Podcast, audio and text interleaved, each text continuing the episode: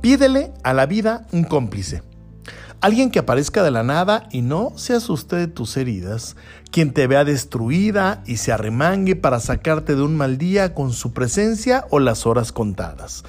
Con quien puedas sentarte a contar parte de tu vida sin desnudarte el cuerpo, mientras llevas vestida el alma con desilusiones. Pídele a la vida un cómplice, que no tenga vergüenza de verte la cara lavada con las manos agrietadas o liviana de lujos que puedas salir a cualquier parte tomada de su mano y también de su vista. Que te busque con esa preocupación que solo sienten los que tienen miedo de perderte porque eres parte de sus planes y su felicidad. Un cómplice cuando no haya ganas de hacer el amor, pero sentirlo en una caricia, un detalle, una palabra.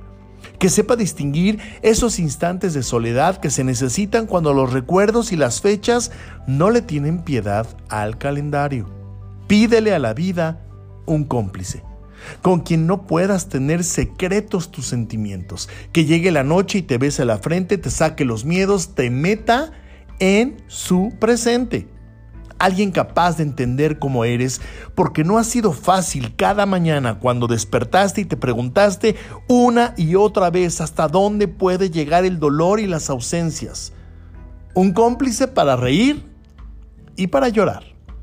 Saber que puedes apoyarte cuando tus piernas tiemblan y necesitas un abrazo más que cien palabras. Con quien te despidas al cerrar los ojos y te sientas completamente segura que al abrirlos él estará a tu lado, sabiendo que contigo nada será fácil, pero te acepta, te quiere y te elige día tras día. No le busques, no le sueñes, no lo imagines, ni mucho menos se te ocurre idealizarlo. Pídele a la vida un cómplice. Y sí, el universo siempre conspira a tu favor. Y mientras llega, sé feliz, busca en ti, disfrútate a ti, vive en ti.